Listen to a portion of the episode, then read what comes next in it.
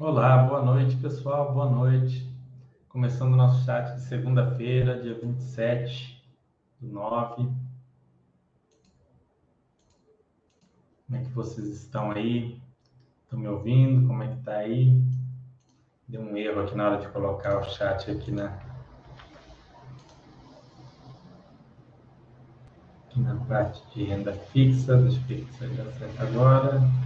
Agora deu. Estão aí? Estão ouvindo?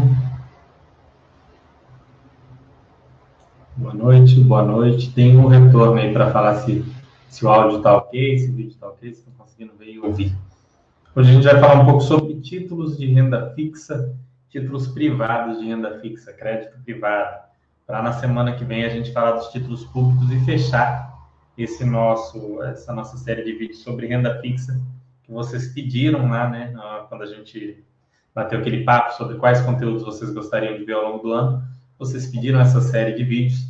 Eu fiz o da semana passada falando, passada falando o que é renda fixa, dando uma visão geral. Hoje eu vou falar um pouco de títulos privados.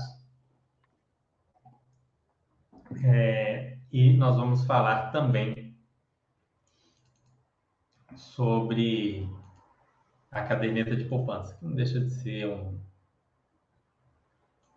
um, produto aí é, de, de crédito privado, ok? Então vamos ver aí o que, que vocês vão querer saber, como é que vai ser, guardando vocês me darem um retorno aí para a gente começar. Vamos lá, tem gente aí, mas ninguém falou nada. Estão me ouvindo? O áudio, o vídeo, como é que tá? Deixem um retorno, pessoal. Se vocês não disserem nada, não tem como adivinhar. Na semana que vem, nós vamos voltar aos fundos imobiliários. É... Não, na semana errada. Na semana que vem, nós vamos falar dos títulos públicos, fechar nossa série de renda fixa, para na semana seguinte a gente voltar aos fundos imobiliários, ok? Na semana que vem, talvez eu não consiga apresentar o chat nesse horário. Eu vou apresentar o chat na semana que vem, mas talvez não seja nesse horário. Mas aí nós vamos ver como é que vai a situação, eu falo com vocês, vocês vão saber antecipadamente. Boa noite, atleta 1980. Boa noite, novo holder. Como é que vocês estão? Estão me ouvindo? Tá, tá, tá, tá, o áudio tá bom, o vídeo, estão conseguindo me ouvir?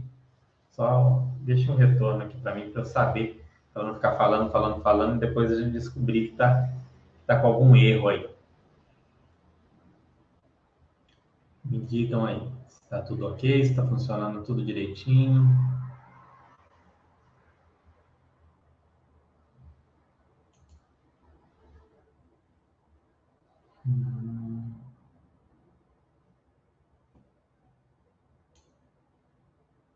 Vamos ver. Áudio tá bom, William falando áudio tá bom. Boa noite, William. No Roder tudo ok? Ah, então tá bom. Vou começar a apresentação, pessoal. Antes, eu vou mostrar para vocês aqui a Basta.com. Para quem não conhece, quem está vindo aqui pela primeira vez, nunca ouviu falar no site, está encontrando a gente aqui pelo YouTube, é, vou mostrar para vocês que site é esse e do que, que se trata isso daqui. Ok?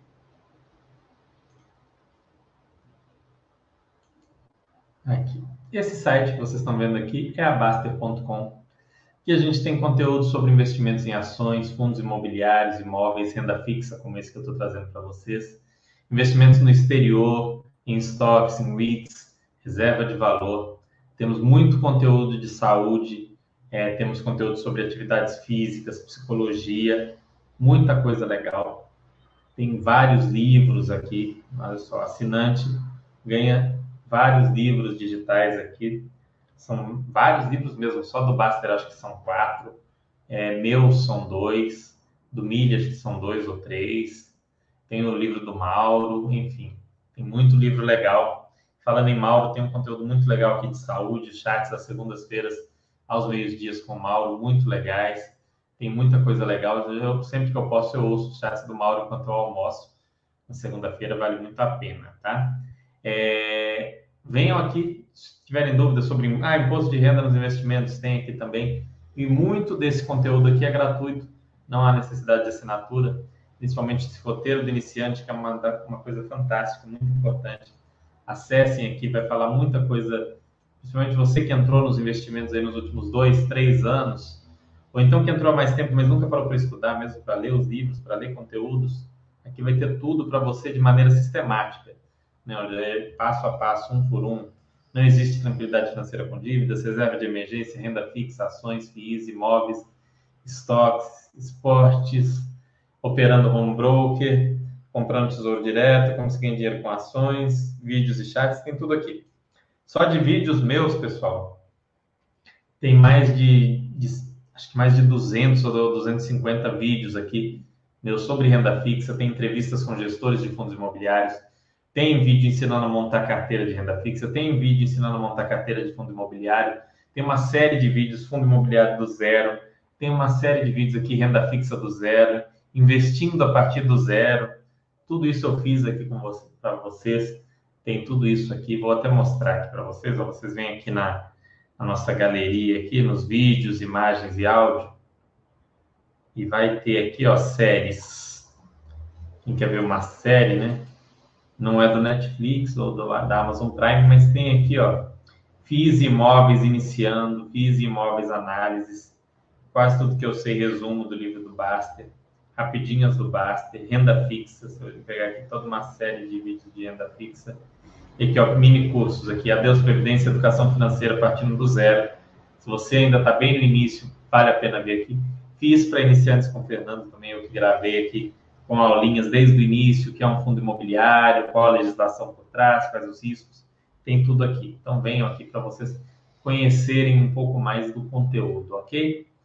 Dito isso, né, vamos falar um pouco sobre é, renda fixa, né? Sobre títulos privados. Vou compartilhar aqui a tela com vocês da, da apresentação. São apresentações antigas, eu não fiz uma específica para o dia de hoje.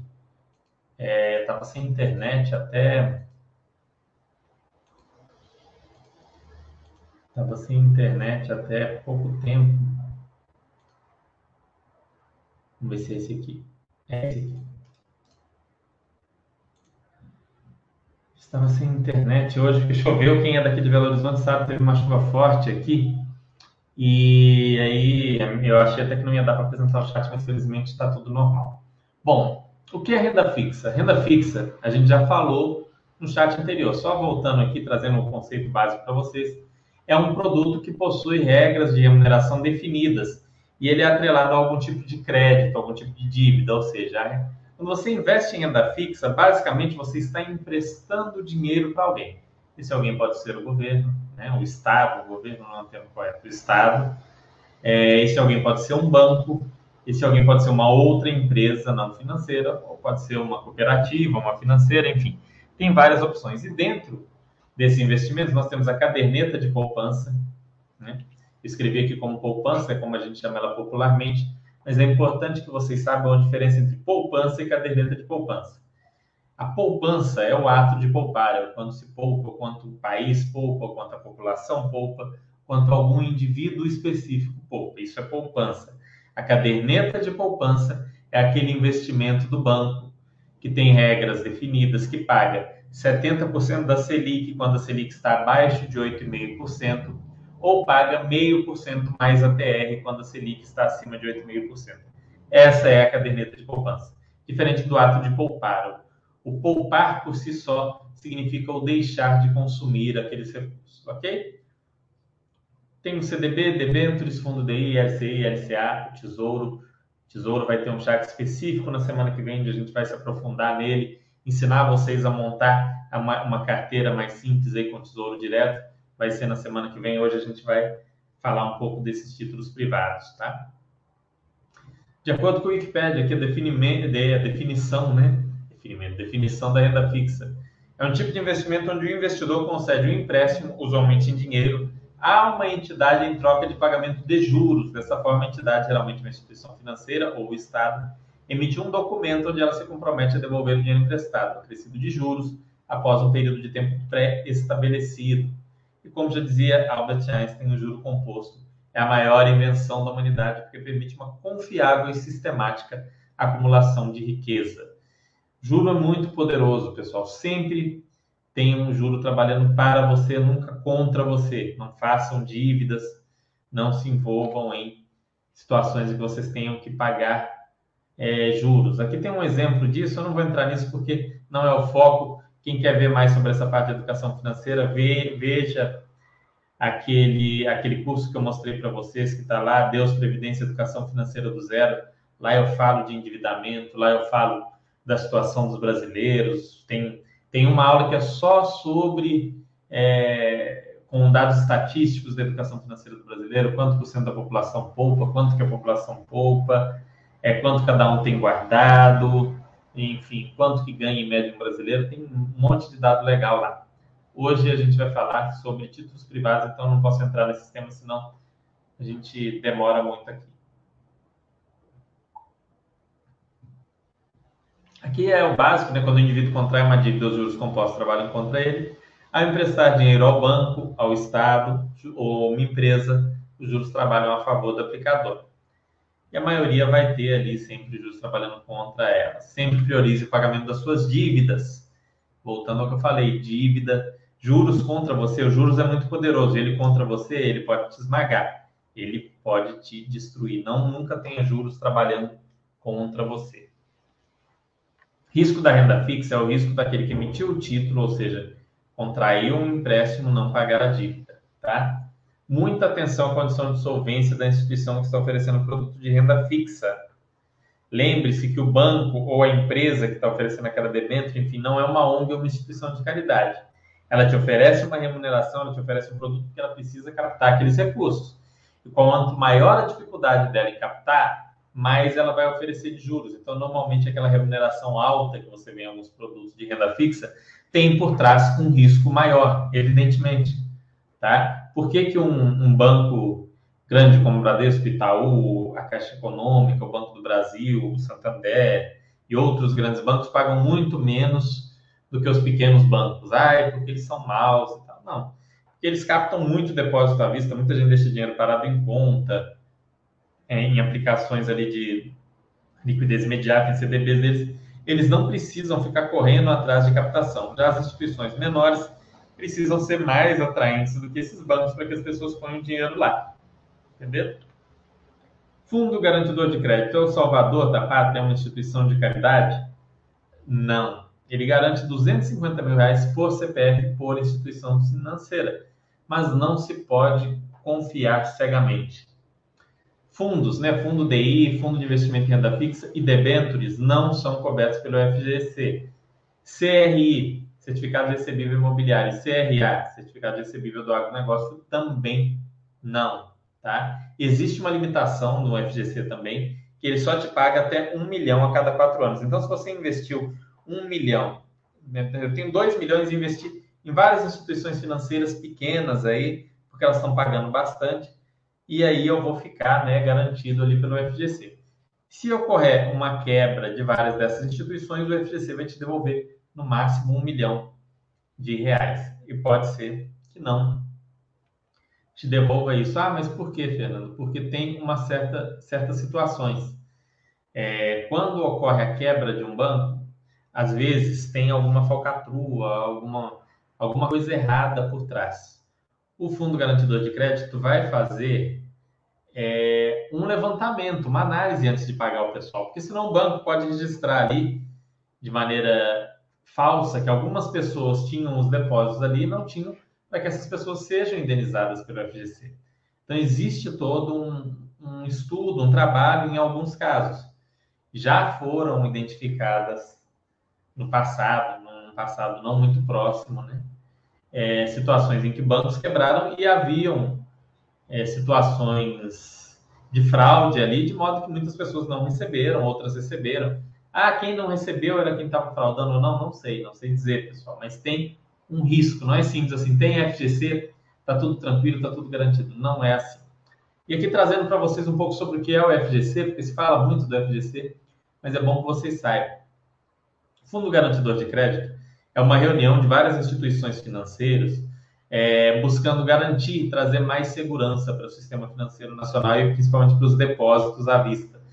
Então, ele cobre os seguintes é, situações. Depósitos à vista ou sacáveis mediante aviso prévio, por exemplo, seu saldo da conta corrente. Você tem um saldo lá no banco, aquele saldo é coberto pelo FGC. Depósito em poupança. Depósito a prazo, com ou sem emissão de certificado, principalmente CDB e RDB. Que a gente vê mais é o CDB, né, que é mais disponível para a gente. Depósitos mantidos em contas não movimentáveis por cheque, destinadas ao registro e controle do fluxo de recursos referentes à prestação de serviços de pagamento de salários, vencimentos, aposentadorias, pensões e similares. Tá? Letras de câmbio, letras imobiliárias, letras hipotecárias, letras de crédito imobiliário, LCI, letras de crédito do agronegócio, LCA, e operações compromissadas que têm como objeto títulos emitidos após 8 de março de 2012 por empresa ligada. Então, esses são os ativos que são é, cobertos pelo Fundo Garantidor de Crédito. Isso aqui não está 100% atualizado, vale a pena olhar lá se vocês tiverem alguma dúvida se saiu ou entrou alguma coisa, mas isso aqui eu sei que está coberto. Reserva de emergência, pessoal. A reserva de emergência ela é essencial para qualquer investidor. E aí, vale a pena falar dela, porque quando a gente fala da, da renda fixa, ela tem basicamente um, duas funções. Primeira de reserva de emergência e a outra função é de um porto seguro, um ponto de tranquilidade para enquanto você investe na renda variável, seja em ações, seja em fundos imobiliários, seja em imóveis, seja em qualquer outra coisa, você ter aquele porto seguro, aquele ponto mais estável, aquela terra firme para você pisar e se sentir tranquilo caso haja fortes flutuações na bolsa, caso haja algum tipo de situação mais extrema. Então, é muito importante que a reserva de emergência esteja numa renda fixa de altíssima liquidez. Na dúvida, fique com a poupança. Pode ter um pouquinho em espécie, você pode ter um pouco em espécie, não tem nenhum problema, mas a reserva de emergência tem que estar em alguma coisa que você consiga sacar no mesmo dia, tá? Aqui a gente não vai entrar no tamanho da reserva, é... porque tem, como eu disse, tem chat específico sobre isso. A gente vai falar mais sobre os títulos aqui. Agora, se você já tem a reserva de emergência e não tem dívidas, olha essa estatística legal. Você faz parte de 19% da população brasileira que tem algum dinheiro guardado e não tem dívidas. Então é hora de começar a aprender sobre outros produtos. Primeira coisa aqui é falar com vocês sobre a caderneta de poupança. Como eu já disse, aqueles depósitos ocorridos até 3 de maio de 2012. Então, se você fez um depósito em 2 de maio de 2012, 1 de maio de 2012, em 2010, em 2008, em 2009, em 2006 é, você tem um, um, valor em dinheiro lá que vai render sempre meio por cento ao mês mais a variação da TR. TR já está zerada há alguns anos, desde 2017, se não me engano, mas continua valendo essa regra. Se você tem depósitos em poupança realizados após 4 de maio de 2012, tá? já vai fazer 10 anos isso daí depende da Selic. Selic acima de 8,5%, vale essa regra de 0,5% mais a TR. Selic abaixo de 8,5%, você vai receber 70% da Selic mais a TR. Normalmente com Selic abaixo de 8,5%, a TR igual a zero, então 70% da Selic, ok? Retorno da poupança, aqui eu coloquei até 2016, né? Deixa isso para lá. Bom. Tesouro Selic. Tesouro Selic não, hoje a gente vai falar de títulos privados. Tesouro Selic vai para a semana que vem. Esse aqui é debentures. Não, antes de falar de debentures, a gente vai falar hoje de debentures ainda. Antes de falar das debentures, vamos falar das letras. Vamos lá. Letras. A gente vai falar um pouco sobre a letra de câmbio, a LCA e a LCI, nesse outro slide. Primeiro, a gente vai falar um pouco sobre o CDB. O que é o CDB, pessoal? CDB é um certificado emitido pelo banco, porque você fez uma aplicação a prazo no banco. Diferente de depositar na conta corrente, um depósito em conta corrente, que é chamado de depósito à vista, o CDB é o chamado depósito a prazo. Basicamente, você empresta dinheiro ao banco, você está colocando dinheiro no banco e em troca o banco vai te pagar uns juros. Tá? É, sobre esses rendimentos é, ocorre a seguinte tributação que está aqui. Se você deixar até seis meses, 22,5%, seis meses a um ano, 20%, um ano a dois anos, 17,5%, e acima de dois anos, 15%. é sempre balizado pelo CDI, que é um, a taxa de desconto interbancária. É uma taxa que dos recursos que são emprestados de um banco para outro. No final da noite, alguns, todo, todo fim de noite, os bancos fazem um fechamento.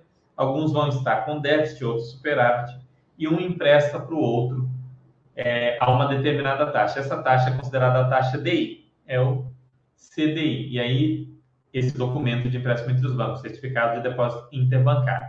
Na hora do banco pagar para você um, um valor no seu CDB, no seu investimento, ele vai te pagar um percentual do CDI. 100% do CDI, 90% do CDI, 120% do CDI. Como eu já expliquei para vocês, instituições menores, instituições em dificuldade, instituições que estão aí numa situação perto de, não vou dizer perto de falir, mas numa situação mais extrema, vão pagar mais naturalmente, elas vão ter mais dificuldade de captar dinheiro por aí. Instituições financeiras mais sólidas, maiores, tendem a pagar menos, ok? Não significa que a instituição que paga menos é melhor e ponto. Significa que o retorno normalmente é atrelado ao risco. Então, nunca avaliem simplesmente porque um banco está pagando, ok? As letras de câmbio é um instrumento muito parecido com o CDB, só que ao invés de você emprestar ao banco, você vai emprestar para uma financeira, sabe? Essas que empréstimo para aposentado, é, empréstimo para dona de casa. Como que a financeira funciona? Ela pega o seu dinheiro pela letra de câmbio e ela empresta lá para o aposentado, ela empresta para o servidor público, ela empresta para a pessoa, para o negativado, em alguns casos, e aí ela te paga aquilo que está combinado. Sempre também é balizado pelo CDI, normalmente uma letra de câmbio, por ter um risco maior, vai ter um retorno maior do que um CDB. O CDB está pagando 100% do CDI, a letra de câmbio vai pagar 110, 120. Né? É um risco maior, um retorno maior. Vantagens desse tipo de investimento é um retorno maior do que a poupança e a rentabilidade diária. Porém, eles têm algumas desvantagens. Normalmente, investimento mínimo alto ou carência, quando é para pagar mais do que a poupança, ou então é, é um investimento de, um, de uma instituição financeira pequena, de uma instituição financeira em situação complicada, tá? Hoje em dia já melhorou isso daí, na, na medida em que as os grandes bancos passaram a pagar mais nesse tipo de investimento, tá? Mas eu acho que isso era muito fruto do, dos nossos juros muito baixos. Agora que o juro subiu, eu não sei muito bem como tá, mas eu acho que novamente vai encontrar aqueles pagamentos altíssimos, mas em instituições é, financeiras menores, né? instituições pequenas. A instituição emissora quebrar é um dos riscos, e aí o FGC, como eu disse, vai cobrar, cobrir até 250 mil por CPF por instituição. Então, tô lá no, no banco ABC, não, tô falando do ABC Banco mesmo, né? Tô falando ABC de exemplo. E eu coloquei lá 100 mil na poupança, 100 mil no CDB e 100 mil é, eu tenho depositado em conta. Aí o banco quebrou. Nossa, e agora? Ele vai pagar para você 250 mil desses 300 mil que você tinha lá. Ah, mas eu tinha 300, não importa. O FGC cobre até 250 mil por CPF, por instituição financeira. Quebrou o banco ABC e o banco XYZ. Você tinha 100 mil no ABC e 100 mil no XYZ. Aí o FGC vai cobrir é, os 100 mil de cada um. Lembrando daquelas particularidades que eu falei aqui no início. FGC não é 100% garantido, tem risco também. Eles mesmos mudaram as regras porque as pessoas estavam ficando muito displicentes em relação à análise de risco das instituições financeiras por confiar no FGC. Né? Essa mudança para um milhão que eu falei foi muito por isso. O próprio FGC divulgou que foi por isso. Não é algo que eu estou dizendo aqui, que me contaram.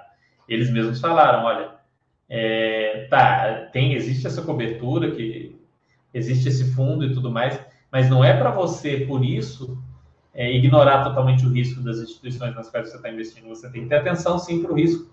Não é ir na, na onda do sol que paga mais, não. É, e eles limitaram. Em investimentos de renda fixa pré-fixados também tem o risco da inflação disparar, né? Por exemplo, você pré-fixou lá em 6%, muita gente fez isso no ano passado, por exemplo, e agora nós temos a inflação em 8, 8,5%. Então você está perdendo 2% ao ano. Então, é um risco também que ocorre no caso de LCI prefixada, LCA prefixada, letra de câmbio prefixada. Ok? Vamos lá. A LCI é emitida por instituições financeiras que dispõem de crédito imobiliário. Ela é isenta de imposto de renda para pessoas físicas. Normalmente, quando fala em LCI, o pessoal associa muito com a Caixa Econômica, que é um grande emissor de LCI.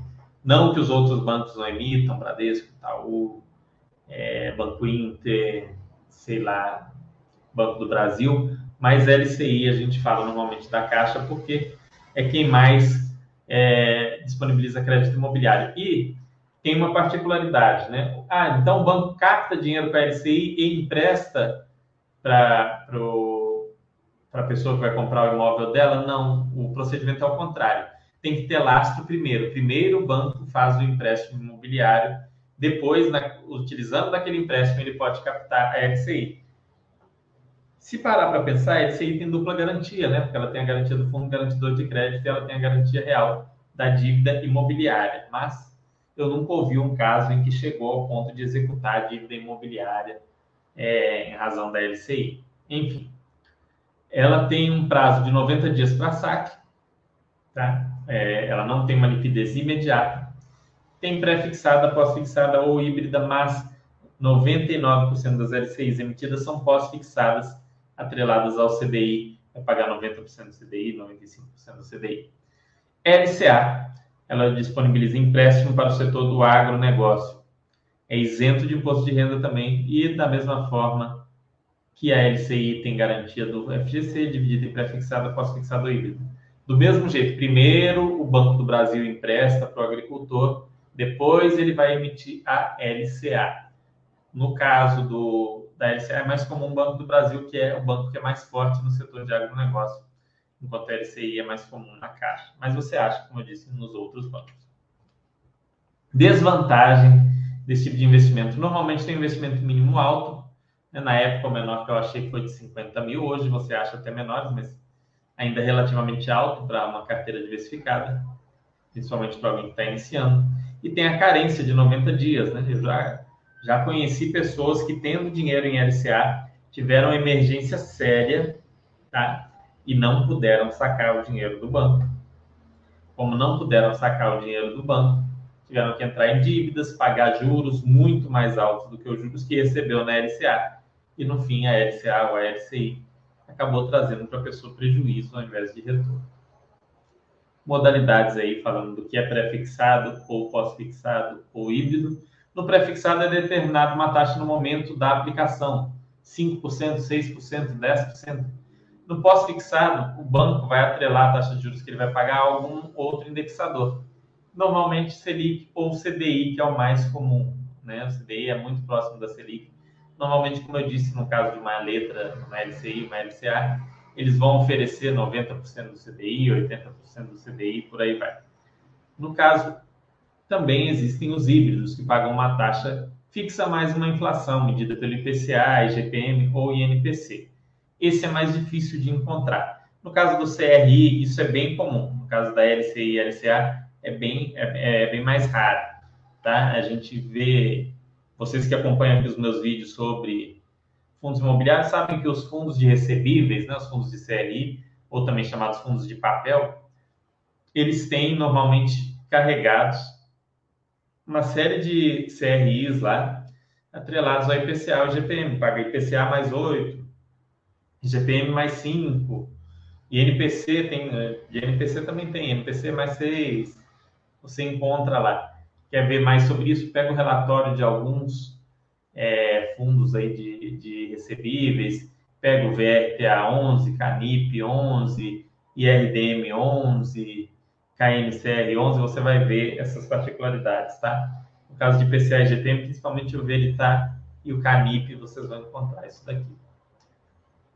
Dúvidas comuns, pode ter minha, posso ter minha reserva de emergência em letras? Não, a carência mínima é, normalmente vai impedir isso daí, é o que eu falei com vocês, 90 dias.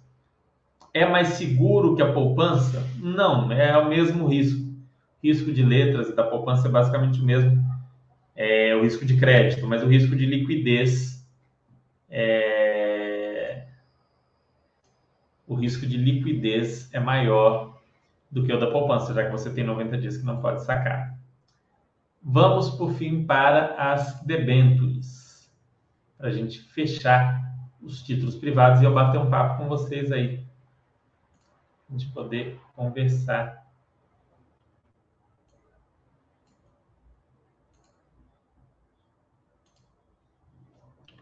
Sobre debêntures. O que é né, uma debênture? Olha só aqui, um exemplo de uma antiga debênture. Bom, pessoal, basicamente a debênture é um ativo que pode ser emitido por empresas é, não bancárias. Então, são sociedades anônimas, empresas de capital aberto ou SAs de capital fechado, mais comumente de capital aberto, que podem emitir as debêntures. Debêntures são certificados ou títulos de valores imobiliários emitidos pelas sociedades anônimas, representativas de empréstimos contraídos por elas é, cada título dá ao debenturista idêntico direito de crédito contra sociedades, estabelecidos na escritura de emissão, que é o documento mais importante para quem tem interesse em debêntures. As modalidades delas são pré-fixada ou pós-fixada. No caso das debêntures pós-fixadas, elas são atreladas ao CDI, Selic, IPCA, IGPM e etc. É, debênture a gente encontra ligada a tudo. O mais comum é IPCA ou IGPM mais alguma coisa. Então, emite a debênture e fala, olha, vamos dar IGPM mais 5, IGPM mais 6, IPCA mais 5, IPCA mais 6, com ou sem o pagamento de cupons. Tem umas que tem cupom anual, cupom semestral. Tem outras que não, a debênture só paga o valor total lá no final. Ok? Tem uma que o cupom, tem algumas que o cupom é opcional. A empresa decide se vai pagar o cupom ou não. Você não sabe de antemão, também tem isso. Quais são as desvantagens? Primeiro, o investimento mínimo em debênture normalmente é alto. Não, você não compra debênture com 100 reais, 50, 30. A gente vai ver na semana que vem sobre o Tesouro Direto que com 30, 40 reais você começa a investir. Carência. Normalmente a debênture tem uma carência e baixa liquidez no secundário. Então, para você resgatar junto à empresa, tem um tempo. 99%, eu coloquei nem sempre, mas podia colocar até sempre. É muito raro uma debênture sem carência. Vai ter um período relativamente longo ali onde o a empresa não vai te pagar nada. Depois disso, você consegue resgatar pagando uma penalidade, ou às vezes você vai perder todo o rendimento, ou você vai ter um rendimento bem menor do que aquele combinado. E aí, se você levar até o vencimento e der tudo certo, a empresa não quebrar, não renegociar a debênture, o que acontece? A empresa faz uma debênture IGPM mais 10, aí o IGPM foi a 30, quase 40, a empresa fala, olha, temos que renegociar a debênture. E aí renegocia você que estava todo feliz, achando que fez um super negócio né, de, de GPM mais 10, aí ela renegocia e passa a pagar só 8% mais nada. Acontece, tá? É, a renegociação das debêntures. É, é, importante também, porque senão quebra a empresa. Costuma ter baixa liquidez no secundário. Então, se você quer aquele dinheiro antes, você falar, ah, eu não vou tentar resgatar, porque eu sei que a empresa não vai pagar essa debênture antes do prazo. Então, eu vou no secundário vender para outras pessoas. Você vai ter dificuldade de vender. com isso, você vai ter que vender muito mais barato a sua debênture. Então, às vezes, você pagou 50 mil numa debênture pré-fixada, que no vencimento você vai receber, sei lá, 100. Mas aí você precisou, na metade do prazo do dinheiro, ou seja, você teoricamente venderia 75, mas aí você vai chegar lá, vão estar te pagando 50, 40, 30 dependendo da situação da empresa, ninguém vai estar disposto a comprar, te pagar nada, porque a empresa está numa situação difícil, precisa quebrar, e não tem fundo garantidor de crédito, não tem garantia nenhuma, não tem ninguém que te ajuda, nem governo, nem empresa, nem nada. Alguns dos riscos aqui, a instituição emissora pode quebrar, risco de liquidez, nas debêntures pré-fixadas também tem o risco da inflação disparar e o seu retorno real ser negativo. As debêntures não são cobertas pelo FGC, diferente daqueles outros investimentos que nós falamos antes. Garantias: refluxo real, flutuante, quirografária e subordinada. Quanto mais abaixo aqui nessa lista, pessoal, menor é a garantia e maior é o risco. Uma debênture subordinada tem muito mais risco que uma quirografária, tem bem mais risco que uma flutuante, que tem mais risco do que uma debênture com garantia real. Mas todas têm um risco alto, mais elevado do que todos aqueles outros investimentos de renda fixa que a gente falou antes e bem mais elevado do que os títulos públicos que nós vamos ver na semana que vem. Se você algum dia, por algum motivo, resolver comprar debêntures, se você já comprou e tá aí, meu Deus, eu não sabia que isso era tão arriscado, pega essa escritura da emissão, leia, releia, interprete, analise bem para você entender bem como é uma debênture, você precisa ler a sua escritura de emissão, ok? É, ainda tem aqui tipos de debêntures, né? Tem os dois tipos. Na verdade, são as conversíveis que permitem aos detentores convertê-las em ações sob certas circunstâncias, não conversíveis que não permitem essa conversão. E ainda tem as permutáveis, que eu nunca vi na minha vida, que são é, debêntures em que a empresa pode converter aquela dívida em ações de outra empresa que não é ela. Essa daí eu nunca vi, mas é, a legislação permite, tá? Então, tem a, o que é uma debênture conversível? Eu comprei é, debêntures da Taesa. E aí eu estou ali recebendo meus juros e tal. E aí chegou uma época, né, a debênture conversível, a Taesa dá para mim a opção. No, no, dia X eu vou dizer, olha, eu quero receber de volta o meu, o meu capital. Ou então, eu quero receber em ações da empresa. Eu quero receber ações da empresa ao invés de receber é, o dinheiro de volta. Tá? Isso é uma opção, isso existe. Vamos ver aqui, pessoal as dúvidas de vocês agora. Tentei passar rapidinho aqui para a gente fechar esses títulos privados. Mas esse título privado é bem simples, pessoal. Normalmente, é, o risco não compensa o retorno da maioria desses títulos. Tá? Você vai ter que parar para analisar, para avaliar se você tiver interesse, ou se você já tem isso na carteira, se vai vender ou não, você tem que fazer uma análise. Como hoje nós temos o Tesouro Direto e temos títulos, hoje vai fazer 20 anos, é, e temos títulos públicos acessíveis, com um risco de crédito bem mais baixo e com um retorno normalmente acima desses CDBs, sempre acima da poupança é, e muitas vezes acima da até das debêntures, fica meio sem sentido esse tipo de investimento. A debenture, quando ela vai emitir, ela tente, tenta né, trazer um prêmio em cima da, dos títulos públicos para que ela consiga vender mas normalmente é, é, desproporcional o aumento de risco com o aumento de retorno. vamos ver as dúvidas de vocês aí.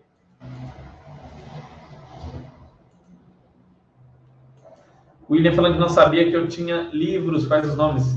William, tem o link aqui no, no YouTube. É, e aqui na Basta, se você é assinante, você vem aqui em livros, tem o Adeus Previdência e o Fundos de Investimento Imobiliário, tá? São os meus dois livros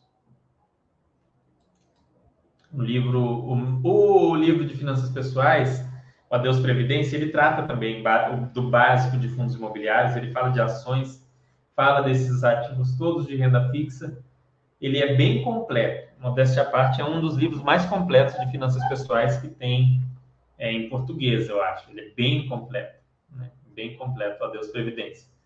Então, assim, ah, estou começando com o negócio de poupar, de investir é, ou quero aprender o básico sobre ações e fundos imobiliários, então explico exatamente o que são ações, o que são fundos imobiliários, o que é uma LCI, o que é uma LCA, o que é caderneta de poupança, o que é o cartão de crédito, né? Como funciona o cartão de crédito, como surgiram todas essas coisas, por que poupar, tem tudo isso lá no Adeus Previdência. E tem também o meu livro de, de FIIs, Fundos de Investimento Imobiliário, tá? É, e, é, e nele eu já passo mais, falo mais sobre FIIs ele vai ser atualizado. É, eu estou tendo que fazer umas outras coisas, mas o próximo processo é a atualização desse livro de FIIs. O Adeus Previdência está bem atualizado, eu atualizei ele esse ano, mas ele está é, num nível assim que está bem redondinho. Ainda devo acrescentar alguma coisa nele, mas leia esse livro. Assim, ah, Fernando, mas eu já conheço de finanças pessoais. Leia esse meu livro, modéstia à parte. Ele está bem avaliado lá na Amazon, está com as 4.8 estrelas, 4.9 Tá? É um livro bem completo de finanças pessoais, então leiam lá.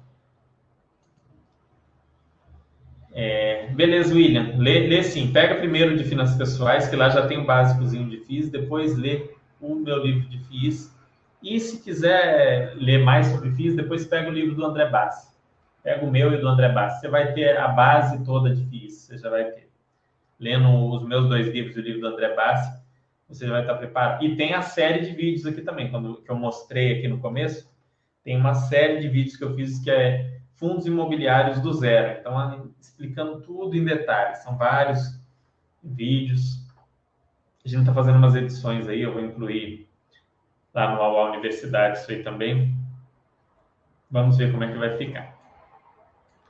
Bom, pessoal, deixem as dúvidas, senão o nosso chat acaba. Preciso das dúvidas de vocês para seguir. Não vou entrar em títulos públicos hoje, porque eu quero entrar em cada título, falar um pouco das contas, de como funciona, como é calculado, qual que é o risco, para quem que serve.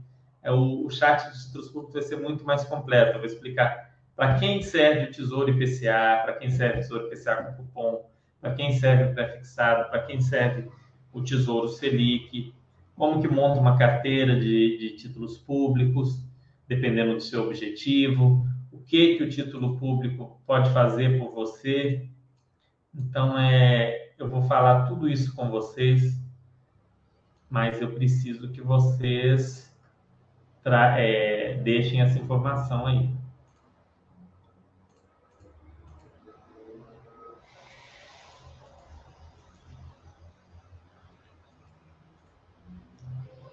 Beleza, William. Se tiver dúvida, pode deixar que tem na parte aqui de, de consultores, tem pergunte ao consultor. Você pode ir lá e pôr a pergunta para mim. Você leu, ficou com dúvida em alguma parte específica, alguma coisa, vai lá no pergunte ao consultor e me manda. Marinho Lopes falando, para alguém com 40 anos, pensando em aposentar com 50, acha que calha melhor dar um peso maior no portfólio para renda fixa? Depende, Marinho Lopes. Eu acho que tem que montar um portfólio. Tá? Se você está me perguntando isso, a resposta 99% de chance é que seja sim. Porque portfólio é uma coisa muito particular. Não tem como eu dizer para você, para você, o certo é dar um peso maior na renda fixa, só sabendo a sua idade. Mas vamos supor que você não tem um amplo conhecimento de renda variável e você está próximo da sua aposentadoria. Sim, o ideal é você dar um peso maior para, na verdade, para qualquer um que está começando a investir, peso maior é renda fixa. Então, vamos supor que você ou esteja começando a investir ou já invista há algum tempo, mas não tem um amplo conhecimento de renda variável. Então, você tem sim que dar um peso maior para a renda fixa. Sei lá, 80%, 90% da carteira vai ser renda fixa. Na medida em que você aprende sobre renda variável, você vai aumentando o percentual de renda variável, de um ano para o outro, enfim. Então, você começou, vamos colocar que você começou com 80% de renda fixa. Aí você foi estudando e tudo mais, e no ano seguinte você reduz para 75. Aí você consegue estudando, dois anos depois você já reduz para 70. E assim sucessivamente, até um ponto em que você diga, aqui eu estou bem. E é obrigado aí aumentando o percentual em renda variável? Não. Você pode ser que você conclua que 80% renda fixa e 20% renda variável está perfeito para você e tudo bem. Você segue dessa forma. Pode ser que não, você conclua que para você o mais interessante é ter 50-50, é ter 60 em renda variável, é ter e 40 em renda fixa, ou 60 em renda fixa, 40 em renda variável, depende. Mas você tem que ir fazendo o teste. É, eu digo que é como quando você vai nadar. Você, quando a gente é criança, quando a gente está aprendendo a nadar, a gente vai começar a nadar, a gente já não pula naquele rio fundo com correnteza e tudo mais e sai sendo levado ali e morre. A gente pega e molha o pé primeiro. A gente entra na piscina, molha o pé, molha a, a perna ali até o joelho, molha até a coxa e vai subindo até chegar ali num nível que você fique bem tranquilo, né? Então sempre vai começar ali é, molhando o molhando a, o joelho, molhando os pés ali na água. Você nunca vai pegar e já e já mergulhar de uma vez, já entrar na água de uma vez. Você vai aos poucos. Então faça isso, comece devagar. É, comece molhando os pés na água. Comece com 10%, comece com 5%, com aquilo que te deixar confortável. Em renda variável. E aí você vai se você vai ajustando isso com o tempo. Entendeu? E não tem problema. Se você chegar à conclusão que para você renda variável é 10%, está ótimo, é 20%, está ótimo. Tem gente que não suporta renda variável, que quando vê ali, ele compra a ação a 30, a ação vai a 28, a pessoa já se desespera, já posta em todos os canais e grupos o que, que aconteceu, por que, que isso aconteceu. Meu Deus, caiu 2%, isso é uma tragédia. e agora a gente vê muito isso. Essa pessoa não está preparada para a renda variável. Tá? E não tem nada de errado em não estar preparado para a renda variável. Nem todo mundo vai estar. Mesmo em países onde a renda variável é muito desenvolvida, como os Estados Unidos, por exemplo, é em torno de 50% a 60% da população que investe em renda variável. Não é a população toda. Né? Canadá, acho que é onde tem a maior percentual da população que investe em renda variável, salvo engano. É algo em torno de 70% a 80% da população. Então, sempre vai ter aqueles que não estão é, confortáveis ou familiarizados com renda variável, e isso não tem nenhum problema. Ok? E é claro, depende muito dos seus projetos também. Às vezes você é familiarizado com renda variável, você entende tudo de renda variável, gosta, mas você tem um projeto específico daqui cinco anos comprar um carro. Você não vai pôr esse dinheiro em renda variável. Daqui 10 anos eu vou aposentar, eu quero um, uma casa na praia, eu quero um sítio. Esse dinheiro do sítio ou da casa na praia não pode ficar na renda variável, tem que ficar na renda fixa. Então depende disso também. Tem vários aspectos a serem analisados, Maria. Espero ter ajudado aí você. Mas começa devagar. Você está com 40, estabelece uma meta aí de um percentual pequeno em renda variável e aí você vai aumentando até o ponto que você se sentir tranquilo. Vamos lá, pessoal. Mais dúvidas, mais perguntas?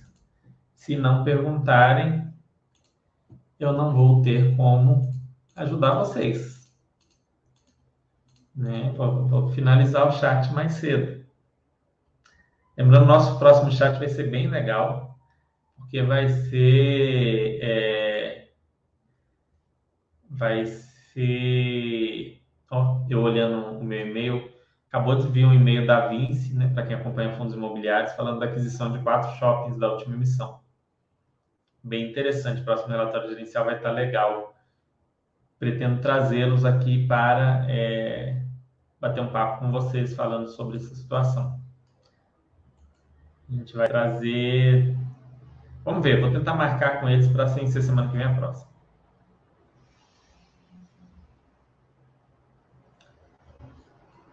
William fez uma pergunta bem interessante. Se eu tiver 80% em renda fixa, posso deixar tudo no TD? ou tem que diversificar dentro da renda fixa também? Olha, no caso da renda fixa, William, como o Tesouro tem o menor risco de crédito é, e o Tesouro Selic tem um dos menores riscos de liquidez, não há problema em não diversificar a renda fixa. Até mesmo porque, ah, eu vou deixar na renda fixa e no CDB de um banco sólido. Grande parte do dinheiro do banco é, fica nos depósitos compulsórios que o banco tem que fazer. E é junto ao Banco Central em títulos públicos, vira títulos públicos. Então, indiretamente, você investe em parte em títulos públicos também quando compra CDB de banco. É, eu, particularmente, não vejo nenhum problema em você estar concentrado no tesouro direto, a sua renda fixa, mesmo que você tenha uma carteira predominantemente de renda fixa, tá? Até mesmo porque para longo prazo, né, renda fixa de longo prazo, longo prazo eu considero algo mais de 10 anos, não existe investimento que tenha uma relação risco-retorno nem mesmo próxima do Tesouro Direto. O Tesouro Direto, de longe, o mais interessante para investimentos com prazos iguais ou superiores a 10 anos na renda fixa, tá? Não estou falando de renda variável, falando só de renda fixa, ok? Bom, pessoal, se vocês não têm mais dúvidas, nós vamos terminar. E o chat da semana que vem, prometo, vai ser bem mais interessante vai ser um chat sobre o Tesouro Direto, onde eu vou explicar como formar né, essa sua ideia, William. Ah, vou formar uma carteira então do Tesouro Direto. Vai ser falado no próximo chat, que deve acontecer na segunda-feira que vem. Então eu vou explicar isso aí em mais detalhes, como funciona cada um desses títulos, como que a pessoa deve montar a carteira, qual que é a situação dela, ah, ela recebeu um monte de dinheiro de uma vez, ela tem, ela está aportando todos os meses, isso aí tudo faz diferença nessa hora, né? ela vai aposentar, já está aposentado, ela tem um plano aí de, de, comprar um sítio, como eu falei, ou uma casa na praia, tudo isso é, a gente ajusta né, na carteira de renda fixa e dá para utilizar produtos do Tesouro para se organizar. Ok? Espero que tenham gostado, que tenha ajudado vocês. É, semana que vem, né, a gente vai estar aí de novo. Vou tentar trazer para o pessoal da Vinci, falando agora que eu vi aqui o e-mail chegando, um fato relevante, para a gente ver essa mudança do Vinci Shoppings. Se não me engano, ele virou o maior ou é o segundo maior fundo imobiliário de shopping centers depois dessas aquisições. Então, vai ter muita coisa interessante. William falou, se eu tiver 80% de renda fixa, tá, ah, outra. Para quem visa renda passiva, na sua opinião, ficará melhor do que as ações após a tributação? Ficará melhor? Não entendi. O que ficará melhor? Não entendi, Marinho. Para quem visa renda passiva, na sua opinião, ficará melhor do que as ações? O que ficará melhor do que as ações? Não sei. Né? Renda passiva, ela só é bem formada quando ela é diversificada, tá? Vou dar um exemplo claro. A minha avó, ela tem um imóvel alugado. tem um imóvel, um galpão. Tá alugada lá para um rapaz, já tem, se não me engano, já tem 10 a 15 anos esse aluguel aí. Tem mais de 10 anos. Tá lá alugado, paga em dia, às vezes atrasa um pouquinho, às vezes até adianta um pouquinho, vai indo ali, né? Aquele contrato mais de gaveta, mais simples. Tá lá alugado. É, com essa, esse, esse, essa renda passiva dela tem zero diversificação. Então, por mais que venha dando certo, e pode dar certo para o resto da vida dela, para a vida de, dos herdeiros e para sempre, mas é uma renda, uma renda passiva de alto risco. A forma de você reduzir o risco da renda passiva é a diversificação, ou seja, ter vários fundos imobiliários. Vou ter um fundo de lajes, vou ter um fundo de logística, vou ter um fundo de shopping, vou ter um, um fundo de papel, ter várias ações, vou ter uma ação de seguradora, vou ter ação de empresa elétrica, vou ter ação de banco, vou ter uma ação de, um, de uma empresa do varejo, vou ter ação de.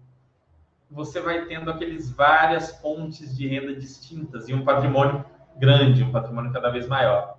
Assim você tem uma renda passiva sólida, tá? Não existe o melhor para renda passiva. Ah, não, o melhor para renda passiva é fundo imobiliário, então vou comprar só FII. E aí vem uma legislação que prejudique os FIIs de alguma forma, ou acontece alguma coisa aí fora do comum, você tem um impacto pesado na sua renda. Então, não, eu vou comprar só ações de dividendos, ação de dividendos é a melhor coisa, eu vou ficar rico, não sei o quê.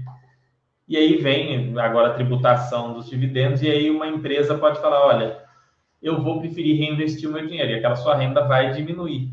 Talvez não seja nem ruim, talvez isso faça a empresa crescer e tudo mais, mas você não estava diversificado.